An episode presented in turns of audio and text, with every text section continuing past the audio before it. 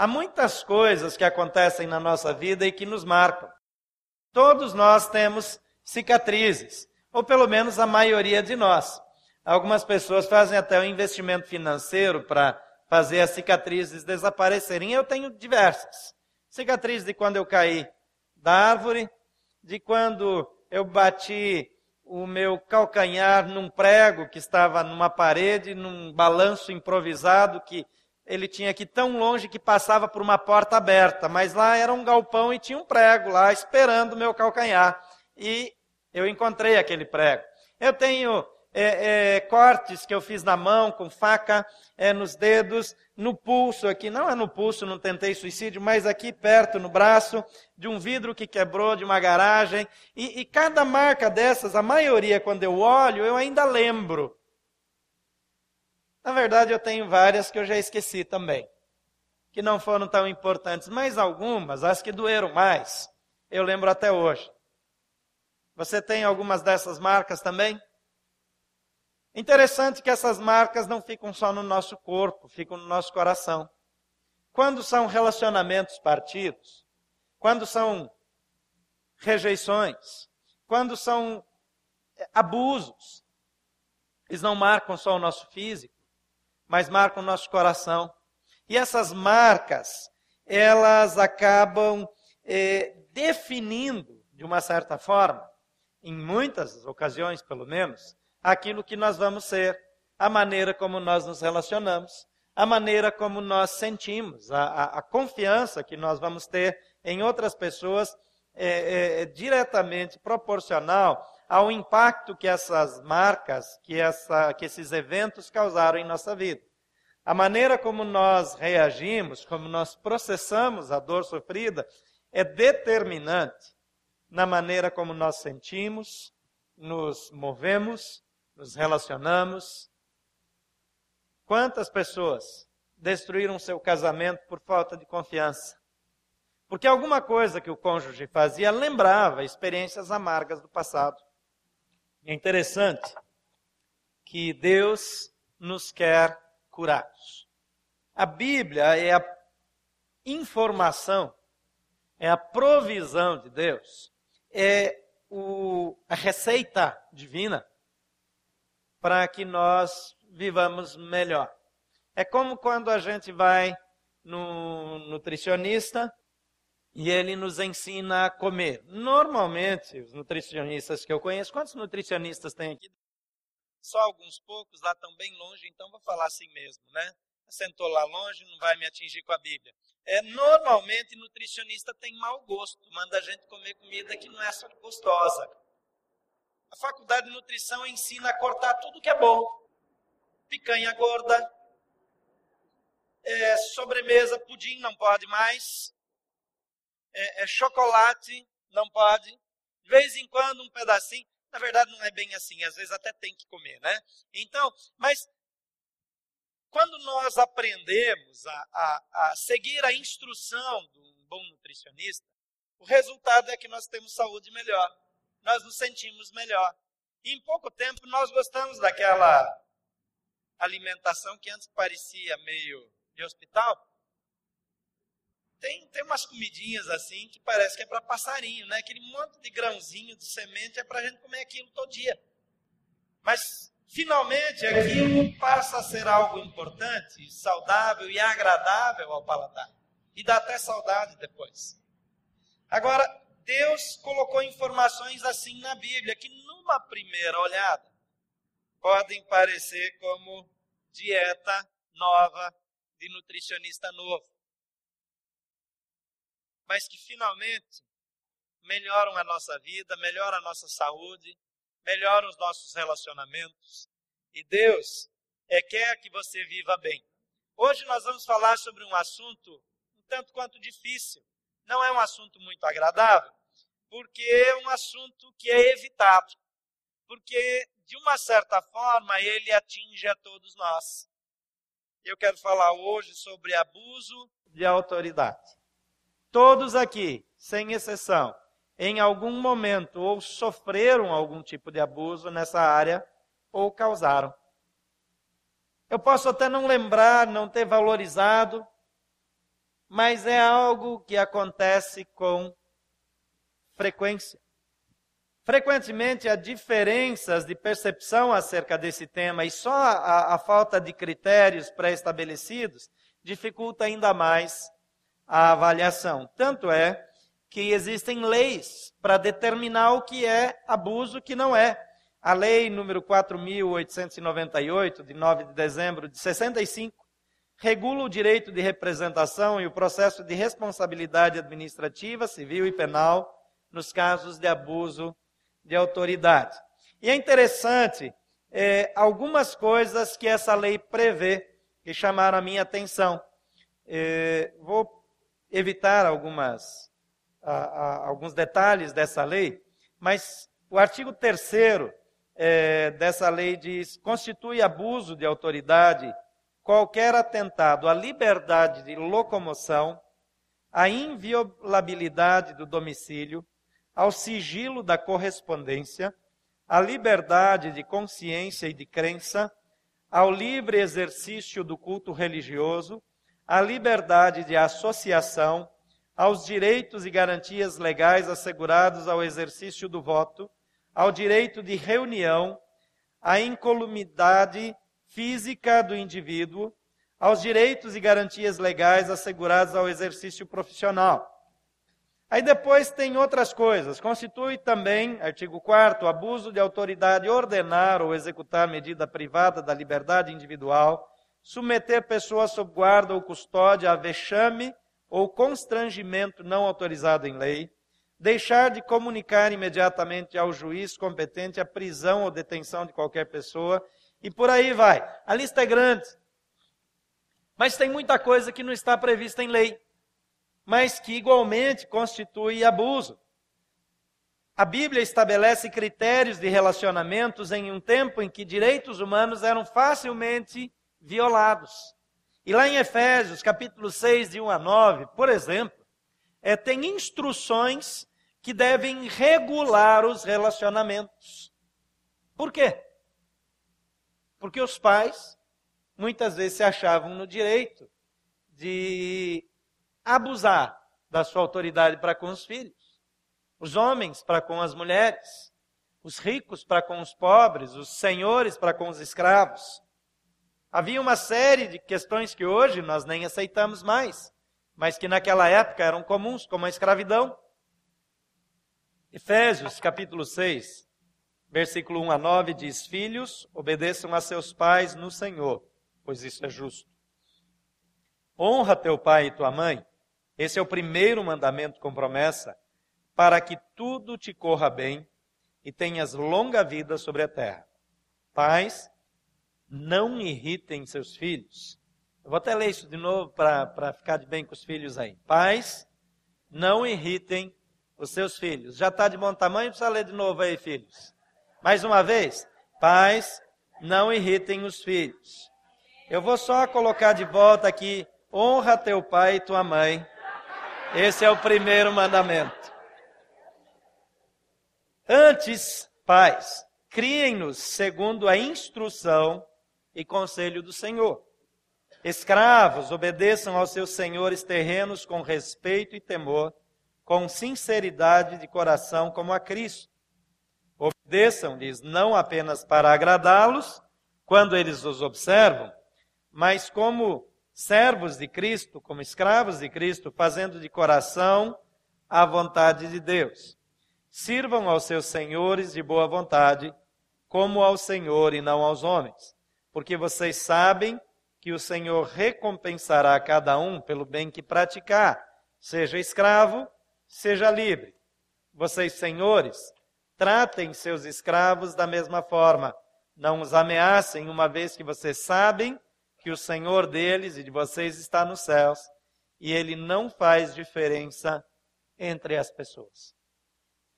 É interessante aqui que a Bíblia não está propondo nesse momento, em outros momentos ela faz isso, mas ela não está propondo aqui mudanças na cultura as razões da escravidão na época eram as mais diversas. Tinha um tipo de escravidão temporária, que servia para pagar dívidas. Tem coisas que na cultura de hoje seriam inadmissíveis, são inadmissíveis, mas que na cultura da época eram coisas absolutamente normais. Mas a preocupação nesse texto é com o abuso, é com excesso, é com a transgressão além da conta. Abuso de autoridade também é, precisa ser estudado na perspectiva da negligência com autoridade. Quando você tem autoridade e você não usa essa autoridade para fazer o bem, que é o propósito com o qual essa autoridade lhe foi investida, você também está errado. Se você que é pai, não instrui, não educa o seu filho, hoje é dia dos pais, é bom lembrar dessas coisas. Você não faz uso da sua autoridade para ajudar o seu filho naquelas situações em que o seu filho pode se ferir, pode se machucar, porque o filho acaba tendo autoridade, e filho com autoridade vai praticar abuso de autoridade, porque ele não tem maturidade para usar isso. Vocês já perceberam que em muitas famílias quem manda são os filhos? De vez em quando cabe ao pai lembrar aos filhos quem é que tem autoridade. Agora, quando os pais não usam essa autoridade com equilíbrio, o abuso da autoridade causa desgaste no relacionamento. A ausência de autoridade, do exercício de autoridade, causa insegurança na criança. A criança muitas vezes está testando os limites, mas porque os pais não impõem os limites e não deixam isso claro, então eh, elas acabam sem noção de até onde podem ir e acabam se ferindo e sofrendo prejuízos muito grandes. Abuso de autoridade, porém, se concentra principalmente em quatro áreas de abuso: é, abuso físico, onde há violência física, violência e abuso sexual, que também é abuso físico, mas que é tão comum que merece ser estudado é, de uma forma separada no, no estudo do assunto. Abuso psicológico. Alguns pais não batem nos filhos, por exemplo, mas eles se referem de uma forma tão dura. Às vezes gritam tanto que a criança cresce em pânico. Eu estou tentando educar um Golden, que chegou na família há alguns dois, três meses atrás. E ele achou que ele deveria, que ele tinha o direito de pegar o jornal quando chega lá em casa e usar o jornal para brincar. Porque o jornal parece uma proposta boa para ele. E eu tive uma ideia criativa e eu acho que eu abusei da minha autoridade com ele. É, já que ele pegou o jornal e espalhou todo, eu peguei uma folha daquele jornal, enrolei um pouco, um rolinho assim, meio fofo, para fazer barulho, e eu saí batendo atrás dele, assim, no chão. E depois eu peguei o jornal e coloquei no focinho dele e bati no chão de novo. E ele ficou umas três semanas sem falar comigo. Toda vez que eu chamava ele para vir perto de mim, ele fugia de mim. E depois eu percebi que quando era na parte de trás da casa, nos fundos, ele vinha brincar comigo na frente, não, porque foi lá na frente que eu peguei ele. Então eu acho que ele se sentiu abusado na frente da casa, mas no fundo da casa ele está seguro. Eu ainda não me comunico muito bem, ainda não aprendi bem o, o dialeto, mas eu estou tentando. Mas essa questão de abuso, isso pode acontecer com animais também. Violência, com crianças, com pessoas idosas. O abuso psicológico, ele é, às vezes, mais nocivo ainda do que a violência física, porque ele machuca, parece que a dor demora muito para passar. A violência física também é abuso emocional e psicológico, lógico, claro. A quarta forma comum de abuso é o abuso econômico, onde eu oprimo por conta dos recursos que tem. Tipos mais comuns de abuso de autoridade que aparecem nas pesquisas são de pais para com os filhos, do marido para com a esposa, professor para com alunos, policiais para com cidadãos, políticos para com cidadãos, patrões, chefes para com funcionários, e do rico para com o pobre. São os mais comuns, não os únicos. Agora, eu disse no início que todos nós, de alguma maneira, ou sofremos abuso, ou abusamos, ou ambos. A Bíblia mostra em 2 Samuel, capítulo 12, versículo 1 a 13, uma situação, uma pessoa reconhecidamente boa, uma pessoa que tinha o respeito das pessoas, uma pessoa é, é, que era uma referência, inclusive no relacionamento com Deus, que comete vários tipos de abusos. Segundo Samuel, capítulo 12, versículos 1 a 13. E o Senhor enviou a Davi o profeta Natã, ao chegar, ele disse a Davi: Dois homens viviam numa cidade, um era rico e outro pobre. O rico possuía muitas ovelhas e bois, mas o pobre nada tinha senão uma cordeirinha que ele havia comprado. Ele a criou e ela cresceu com ele e com seus filhos. Ela comia junto dele, bebia do seu copo e até dormia em seus braços. Era como uma filha para ele. Certo dia, um viajante chegou à casa do rico e esse não quis pegar uma de suas próprias ovelhas ou de seus bois para preparar-lhe uma refeição. Em vez disso, preparou para o visitante a cordeira que pertencia ao pobre. Então Davi encheu-se de ira contra o homem e disse a Natã: Juro pelo nome do Senhor que o homem que fez isso merece a morte. Deverá pagar quatro vezes o preço da cordeira, porquanto agiu sem misericórdia. Então Natã disse a Davi: você é esse homem. Davi, assim diz o Senhor, o Deus de Israel: Eu o ungi rei de Israel e o livrei das mãos de Saul, dei-lhe a casa e as mulheres do seu senhor, dei-lhe a nação de Israel e Judá. E se tudo isso não fosse suficiente, eu lhe teria dado mais ainda. Porque você desprezou a palavra do Senhor, fazendo o que ele reprova? Você matou Urias, o Itita, com a espada dos Amonitas e ficou com a mulher dele. Por isso a espada nunca se afastará de sua família, pois você me desprezou e tomou a mulher de Urias, o Itita, para ser sua mulher. Assim diz o Senhor: de sua própria família trarei desgraça sobre você. Tomarei as suas mulheres diante dos seus próprios olhos e as darei a outro, e ele se deitará com elas em plena luz do dia. Você fez isso às escondidas, mas eu o farei diante de todo Israel em plena luz do dia. Então Davi disse a Natã: Pequei contra o Senhor. E Natã respondeu: O Senhor perdoou o seu pecado, você não morrerá. Davi, muitos aqui conhecem essa história, diz a Bíblia que no tempo em que os reis saíam para a guerra, Davi estava dormindo no seu palácio. O seu exército estava em guerra, os seus exércitos estavam em guerra, os seus chefes militares estavam na guerra, mas Davi estava no palácio.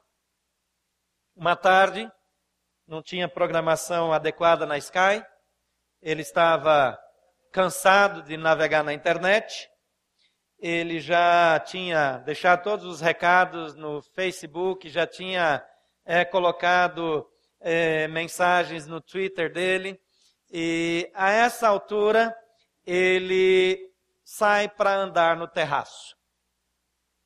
E diz o texto que ele vê uma vizinha no seu banho de purificação. As mulheres, depois do ciclo menstrual, tomavam um banho que era um banho mais completo, e ela estava num tanque externo à sua casa se banhando. A questão é que o palácio era mais alto do que as casas, então ele podia ver por cima do muro do vizinho, que não sei se ele tinha muro, e viu a mulher no banho. E a Bíblia diz que ele manda perguntar quem é a mulher, ele fica sabendo que é a esposa de um dos soldados que está na guerra, ele manda chamá-la, ela vem a ele, e ele se deita com ela, e algumas semanas depois ela manda o recado para ele dizendo que ela engravidou daquela relação sexual.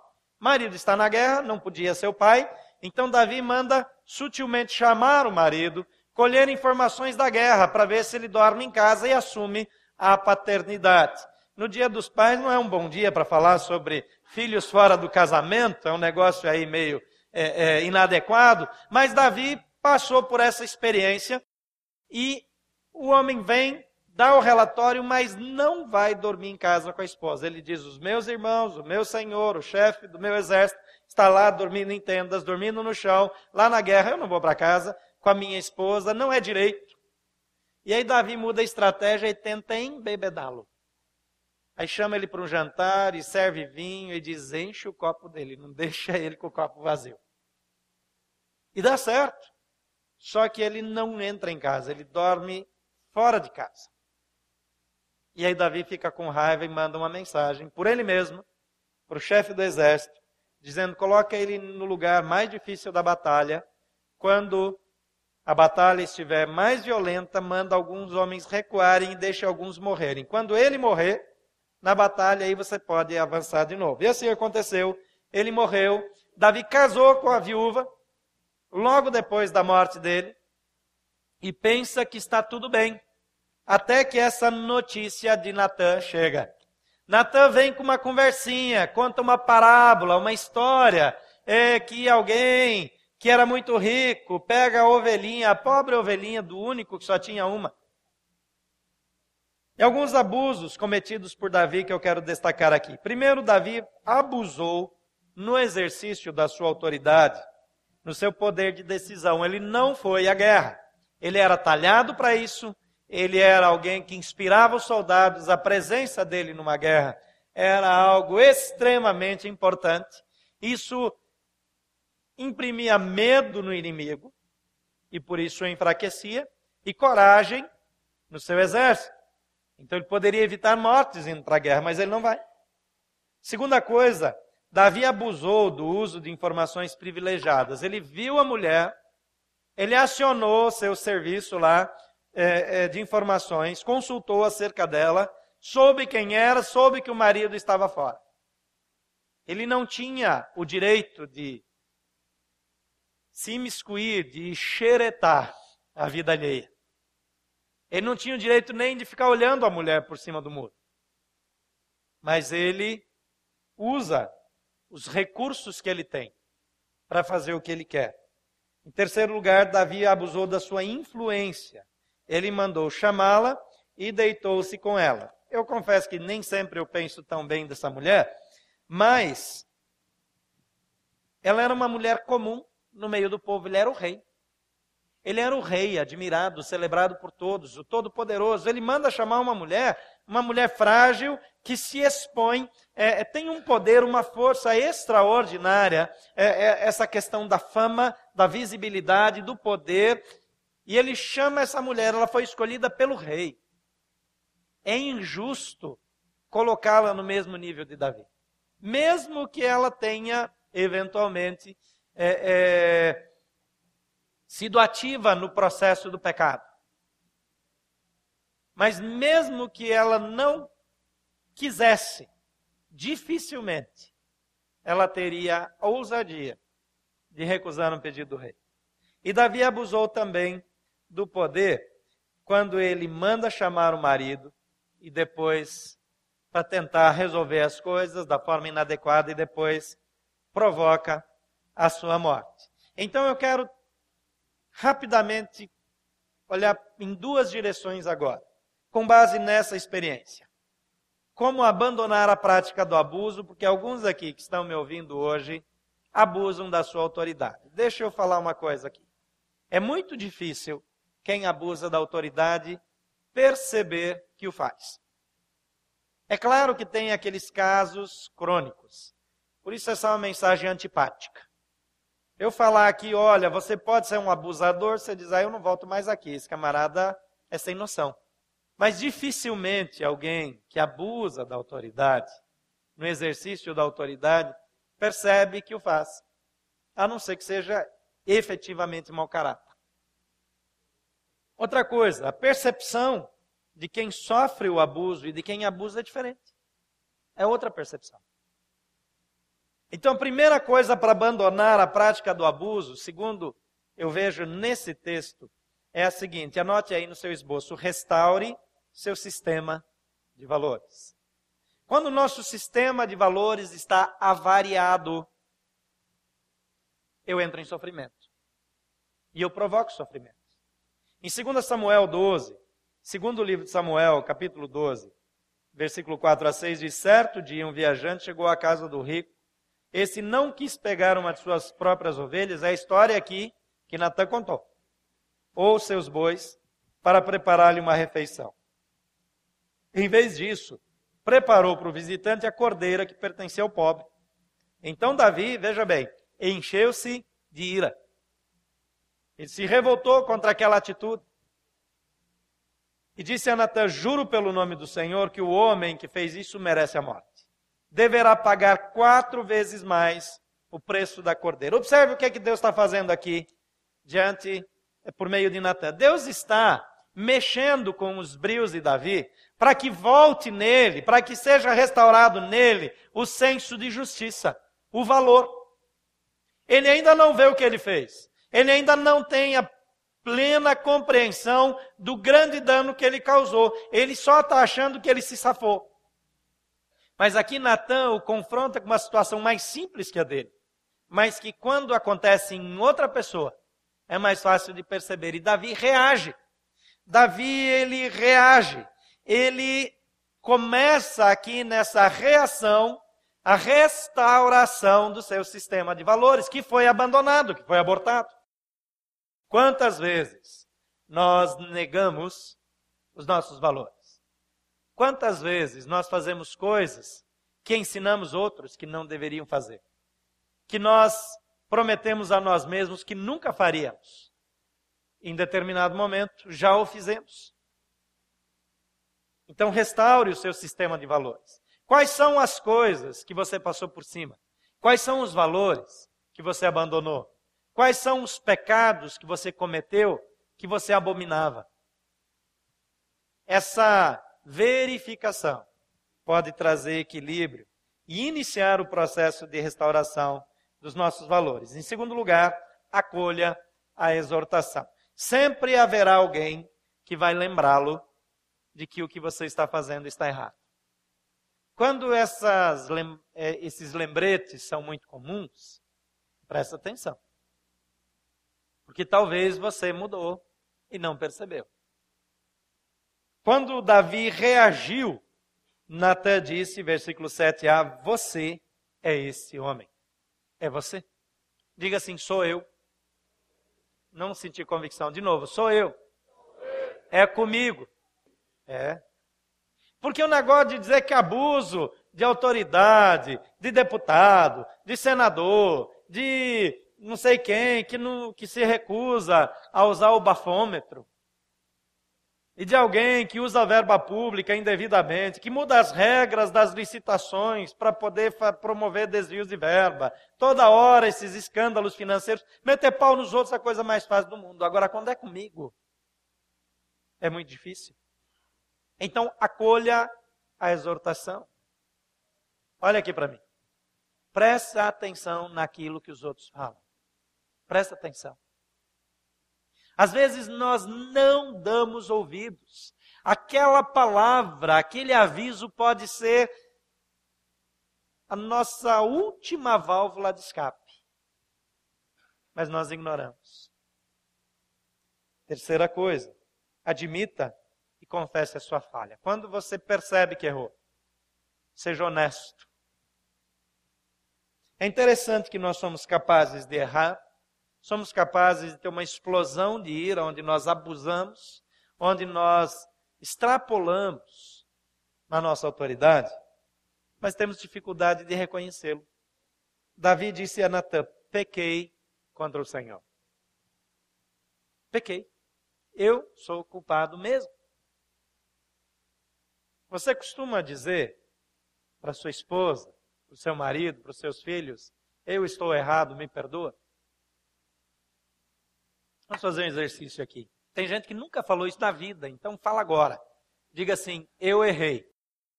Por favor, me perdoe. Se você é alguém que tem dificuldade de dizer isso, não tenha dúvida de que você está precisando dessa mensagem. Nós erramos, nós falhamos, isso é comum. E falha ainda maior é não admitirmos que nós somos responsáveis. Então admita e confesse a sua falha. Admitir, do latim admito, é, significa literalmente mandar ir, deixar ir, permitir acesso, receber ou simplesmente permitir. Eu disse admitir e confessar. Confessar é um pouquinho diferente, vem do latim confessus, é, ou confessum, é, que significa é, declarar em confissão. Declarar, não ocultar, ouvir confissão, professar ou declarar os pecados em confissão. Então é reconhecer e assumir a culpa. A culpa é minha. Eu errei. Eu falhei. Eu pequei. Por favor, me perdoa. Quarta atitude para abandonar a prática do abuso, anote aí, aceite o perdão de Deus. No versículo 13b diz: E Natan respondeu: O Senhor perdoou o seu pecado, você não morrerá. Você precisa pedir perdão para a pessoa contra a qual você pecou e precisa pedir perdão a Deus. A Bíblia diz que se confessarmos os nossos pecados, Ele é fiel e justo para nos perdoar os pecados e nos purificar de toda injustiça. Agora, se nós escondemos o pecado, nós estamos sofrendo. Davi fala em relação a essa situação aqui que nós estamos estudando, ele diz assim: Enquanto eu escondi o meu pecado, eu definhei, os meus ossos secaram contra mim, era como uma planta no tempo da seca. Mas então eu confessei o meu pecado e o Senhor me perdoou. O Senhor perdoou a minha. O Senhor mudou a minha história. Em quinto lugar, anote aí, submeta-se ao tratamento divino. Porque perdão é diferente de restauração. Porque alguém que agrediu a outra pessoa psicologicamente, fisicamente, sexualmente, é, enfim, que cometeu uma agressão, alguém que abusou do seu poder econômico, alguém que abusou da sua influência, ele vai pedir perdão, ele está perdoado. Não significa que no dia seguinte ele não vai fazer a mesma coisa. Uma coisa é perdoar, outra coisa é ser restaurado daquela falha. E é interessante aqui que Natan disse para Davi: o Senhor perdoou. Mas diz aqui que depois, versículo 15 a 18, diz: depois que Natan foi para casa, o Senhor fez adoecer o filho que a mulher de Urias dera a Davi, dessa gravidez aí em questão. E Davi implorou a Deus em favor da criança, ele jejuou, entrando em casa, passou a noite deitado no chão. Os oficiais do palácio tentaram fazê-lo levantar-se do chão, mas ele não quis recusou comer. Sete dias depois, a criança morreu. Mas Deus não perdoou? Perdoou. Mas isso aqui é tratamento de restauração. Eu não estou entrando na questão é justo, não é justo, o que é que deveria ser. O fato é que Deus, ele perdoou Davi, mas Davi perdeu o privilégio de ter as suas orações respondidas da maneira como era antes. Davi entrou num processo de sofrimento, de dor pela culpa. Ele precisava sentir as consequências dos seus atos. Às vezes, nós não estamos pedindo perdão arrependidos, nós queremos é nos livrar do efeito do que nós causamos. Nós queremos nos livrar das consequências. E Deus, Ele não faz assim. Ele nos perdoa, mas Ele trata. Deus quer tratar com você. Se você tem esse problema, e se você reconhece que em algumas situações você pratica esse tipo de abuso, então diga, Deus, eu quero ser tratado. Faça essa oração corajosa. Vamos fazer juntos, um para encorajar o outro e para não dar na cara que somos nós mesmos que precisamos. Vamos lá, diga assim: Senhor, eu preciso ser tratado. Trata comigo na medida da necessidade e na medida das tuas misericórdias. Porque sem a misericórdia de Deus, nós estamos perdidos.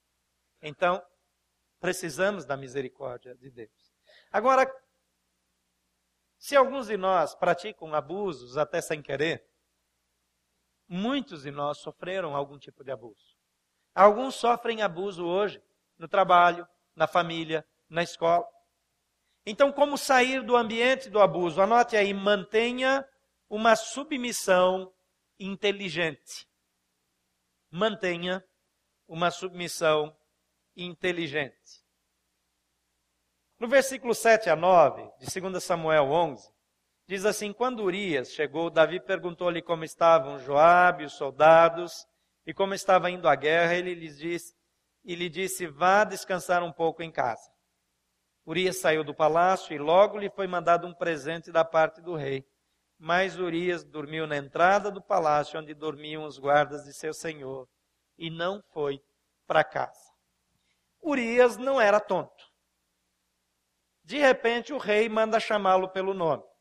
Provavelmente nunca antes, como diz o Ricardo, nunca antes na história desse país, é, Urias tinha sido lembrado pelo rei. Agora ele quer notícias, ele manda chamar Urias. Ele chega, o rei pede informações e manda ele descansar em casa e já manda um presente mal intencionado. Eu não sei que tipo de presente ele mandou, mas eu fico imaginando que era alguma coisa é, é, com segundas intenções. Para quê? Mas Urias ele tem um padrão, ele tem valores. Ele veio, ele prestou contas ao rei, mas ele não fez o que o rei queria que ele fizesse de fato. Eu não estou sugerindo que se você é oprimido por alguém que tem autoridade sobre você, que você se torne uma pessoa rebelde. Porque isso pode aumentar a opressão. Isso pode aumentar o problema. Mas você precisa reconhecer claramente o problema da pessoa que oprime você. E você precisa, com inteligência, não entrar naquela pressão. Ninguém tem o direito de tomar as decisões em seu lugar. Ninguém. Você toma as suas decisões. Ninguém pode decidir o seu futuro. Você decide o seu futuro. Isso é um direito que Deus lhe deu. Os pais podem obrigar você a fazer determinada faculdade. Faça. No propósito de Deus, provavelmente essa faculdade vai te abençoar no futuro. Ah, mas não tem nada a ver comigo, não importa. Faça. Mas não perca os sonhos que Deus te deu. Não perca os objetivos. A maioria das pessoas com as quais eu conversei que passaram por isso, um dia lá na frente disseram: se não fosse meu pai, não fosse a minha mãe, se não fossem me obrigar a tocar piano, se eu não tivesse sido obrigado a estudar inglês. Quando a gente está na fase de ser obrigado a fazer essas coisas, a gente acha que isso é um abuso de autoridade. Então eu já estou tirando seu argumento para não voltar para casa e dizer isso para os seus pais. Eles estão fazendo aquilo que lhes cabe para o seu bem. Agora, isso não significa que você vai ser um tradutor. O seu trabalho vai ser de tradutor, intérprete. Isso não significa que você está preso àquela faculdade para seguir carreira para o resto da vida. Vai chegar a hora das suas decisões, dos seus passos. É claro que melhor seria que você participasse do processo de escolhas. Agora, mantenha, pratique uma submissão inteligente. Não confronte, não enfrente. Não se exponha se você é a parte frágil, mas mantenha o seu foco e a sua visão. Em segundo lugar, preserve seus valores a despeito das pressões. Muitas vezes a pressão faz com que nós nos envolvamos em situações que nós não deveríamos nos envolver.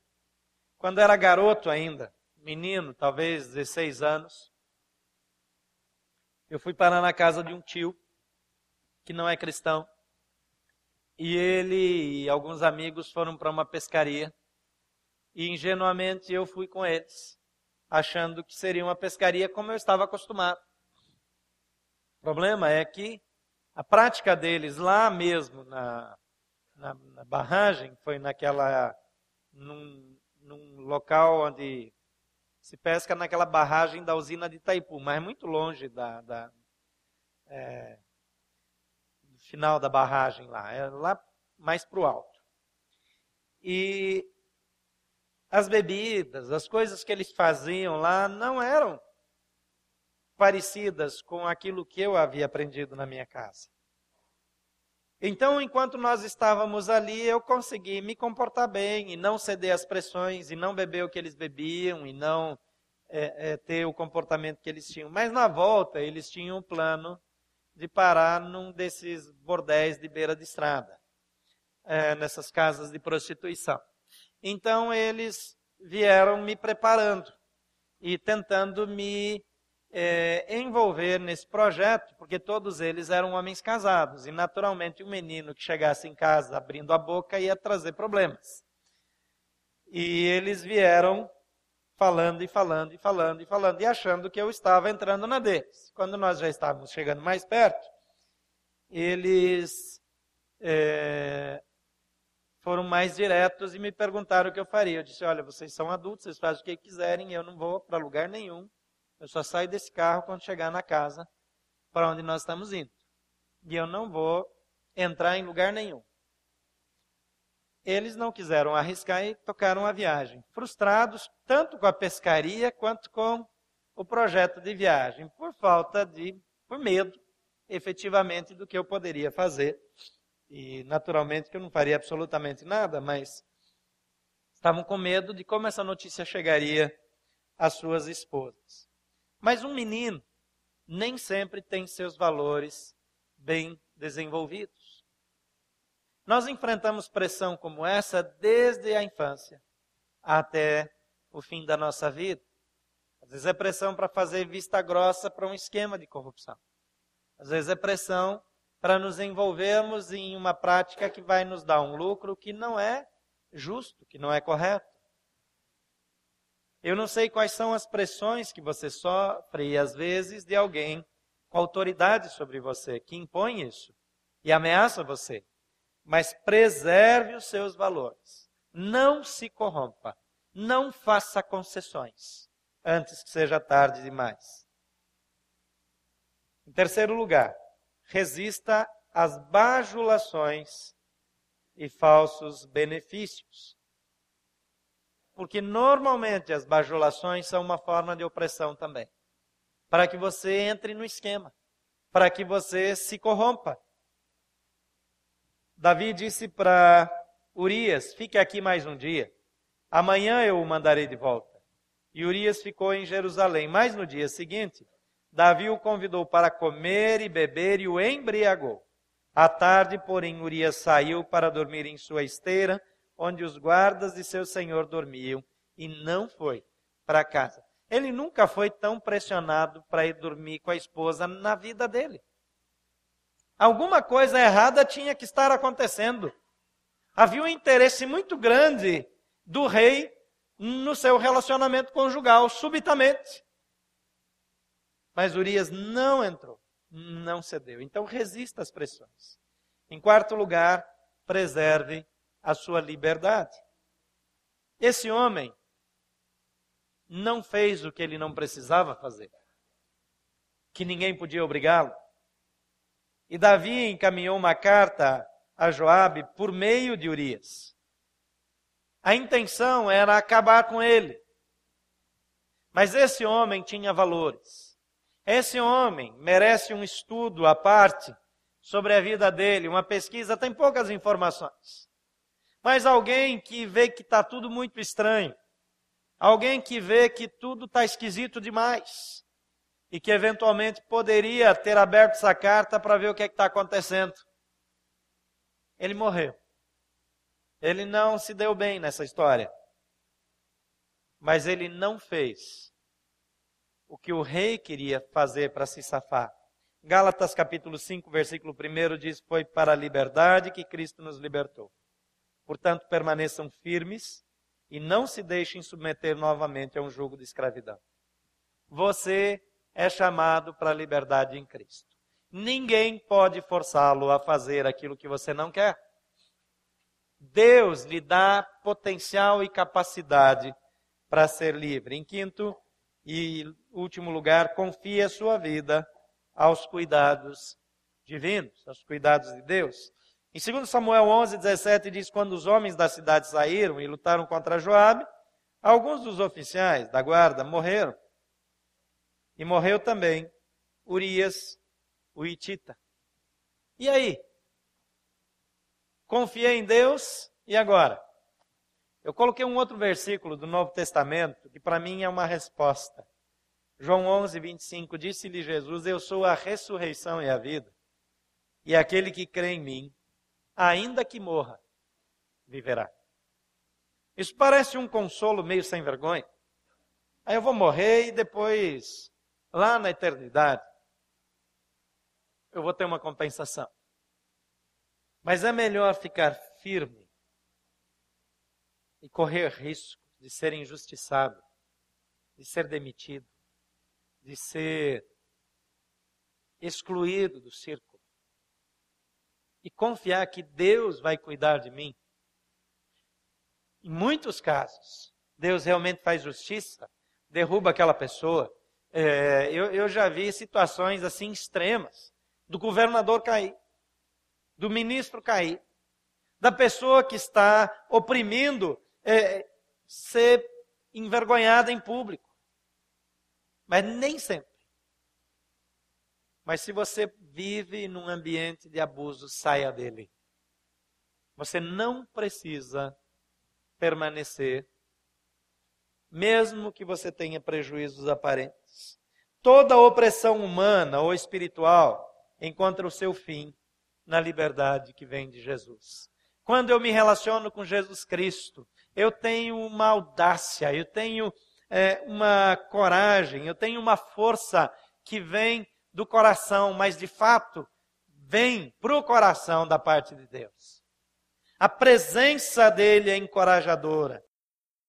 Romanos 8,15 diz: Pois vocês não receberam um espírito que os escravize para novamente temer, mas receberam um espírito que os adota por filhos, por meio do qual chamamos Abba, Pai.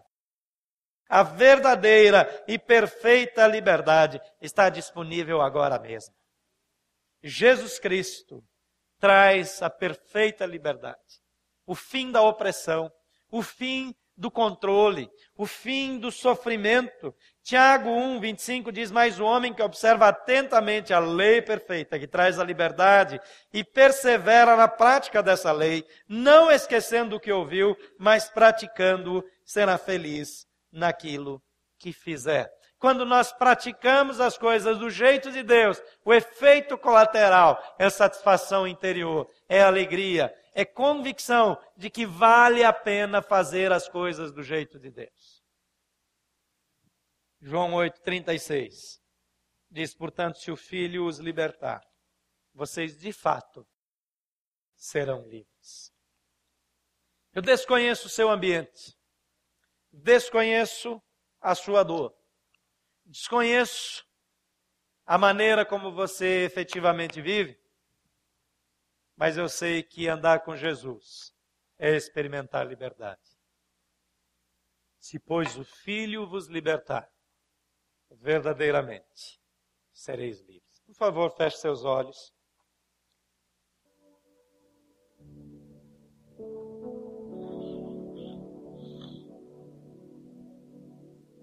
Jesus Cristo traz liberdade, liberdade do vício, da drogadição, liberdade de relacionamentos doentios, da dependência doentia, do controle. Do abuso. Mas há uma área na nossa vida que é mais importante que todas essas: é sermos escravos do maior inimigo nosso e de Deus, que a Bíblia chama de Satanás. Ele nos escraviza, nos prendendo a pessoas, nos prendendo a vícios, nos mantendo incapazes de reagirmos, fazendo com que a opressão pareça maior do que é, que o poder de controle de quem nos oprime seja pareça maior do que é, nos faz sentir impotentes. Mas a Bíblia diz: se Jesus Cristo, Filho de Deus, vos libertar, sereis verdadeiramente, efetivamente, definitivamente livres. A liberdade em Jesus.